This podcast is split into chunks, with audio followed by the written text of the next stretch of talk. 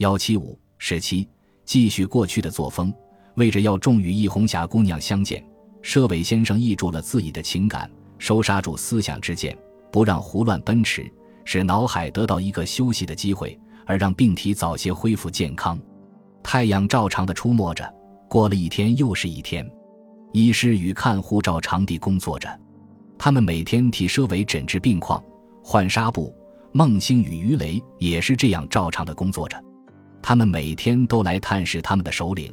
逗留若干时候走了，壁间的日历落叶似的飘落了十五页，佘伟的病体又差不多完全恢复了。再过一星期，医师曾经说过，你可以出院了。这天天色相当晴朗，他在病房里移动脚步，他的脚步是那样的杂乱无序，摇摆不定。恰像刚学步的婴孩那么的艰难与走动，但是他还是努力的摸索。饭后，他悠闲的仰躺在靠窗的软椅里，等待医师的到来。温煦的阳光，一些也不受玻璃窗的阻碍，扑泻进病房，洒射遍了他的全身。他感到周身相当温暖，他的心房也感到了异常的温暖。医师进了病房，含笑的走进他身边，殷勤的问：“佘先生。”今天觉得怎样？谢谢你，太好了。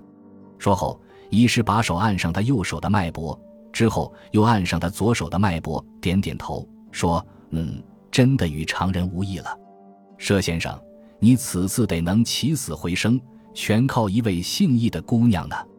此人你认识不认识？他看到佘伟点头示意，又继续说道：“当你进院的时候，是多么的危险，因为流血过多。”若然不在十二小时之内给你输血，佘先生，你将完全不活。在平常那是极容易的，只需要找到一个与你血液相同的人，给你一输血，马上就可以渡过难关。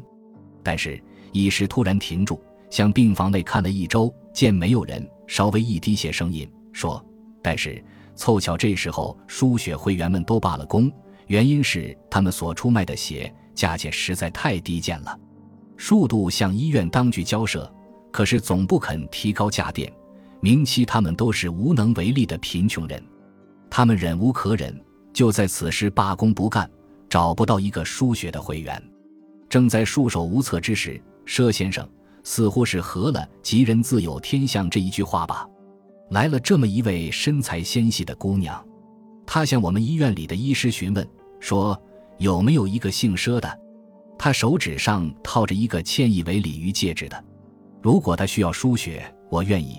佘先生，他问得相当仔细，然而还不见定心，直到看到了你，看到了你的手指上的戒指之后，才含着笑勒起他的衣袖。佘先生，由于这一着，你不错，你是得救了。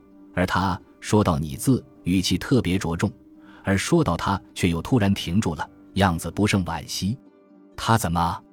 佘伟的心头陡地浮上了一丝恐惧，同时他也记起了半月前于雷如如聂聂所说的话：“他他，据我所知，他没有危险吧？”这是一句不负责任、含糊的话。当时因为自己过于疲乏，无意深加研究，以致被他敷衍过去。而现在，他异常惊骇地岔断了医师的说话，颤抖着声音问。医师也相当会见貌变色，自知已失言，即立刻转风使舵，打岔到另一个话题上去。佘先生，他还需要静养静养，不宜多思索。哦，等会儿见。说着，他站起身来，匆匆的准备向门外走去。当他将出病房的门口时，佘伟忽然想到了什么，叫住了他，说：“医师，请问你，我可以上草地去晒晒太阳吗？”他伸出不大有力的手。指着窗外的绿荫草地，医师没有作负，不过频频地点着头走了。佘伟之提出晒晒太阳的请求，实在是醉翁之意不在酒，并非真的要去晒太阳，而是想借此机会探索易红霞姑娘的踪迹。他断定易姑娘一定也病倒在此地，否则何以这位医师怎会知道的如此详尽呢？医师最后的而他的慨叹语，则是一个谜。是指他还是病得很凶险呢？还是已经为了自己已经病死了？他必须要去发掘这个谜底。他慢慢的站起身子，颤抖着无力的腿，摸索着，慢慢的出了病房。他靠在走廊的白粉墙上，放开视线向前看去，只见仅有二三棵小树的园地中，遍地都丛生着葱绿可爱的短草，使他的视觉为之一新。但是只不过一心双目而已。立即，他掉回头来，向平坦的走廊走去。他每一个病房的房门口都要呆立一下，凝神注视一下门口的搪瓷牌子，看有没有注明这一字的。但是不幸，真所谓劳而无功。他看过了约莫十来块牌子，却不曾找到那个一字。当他失望之余，踏然的正拟回身之际，突然随着温煦的春风，飘来了一阵低弱的断续的呼声。呜呜，奢飘进奢尾的耳膜，是那样的亲切熟人。更甚于此者，这哀切的呼声中，含糊的分明有着了“奢”字。由此使他猛然醒悟，这呼声正是属于易红霞姑娘的。他似乎被无形的铁拳重重的击上了鼻梁，感觉到一阵难忍的酸疼，几只满眼眶已被泪水所浸沉，而遮断了他的视线。他赶快拭去这颗羞的泪珠，似乎腾云驾雾的失去了自制的能力，恍恍惚惚的迈开脚步，扑进了传出这呼声的病房中去。他看清了一切，病床边上坐着一个白衣的医师，在他的旁边的站立着一个看护，他们都瞪着惊讶的眼，被这位直冲进来的不速之客所怔住了。他又看清了床中央一颗纤细的瘦怯的身子。被包裹在白色的薄被单里，露在被外和搁在枕子上的，是一个散发蓬乱的头颅。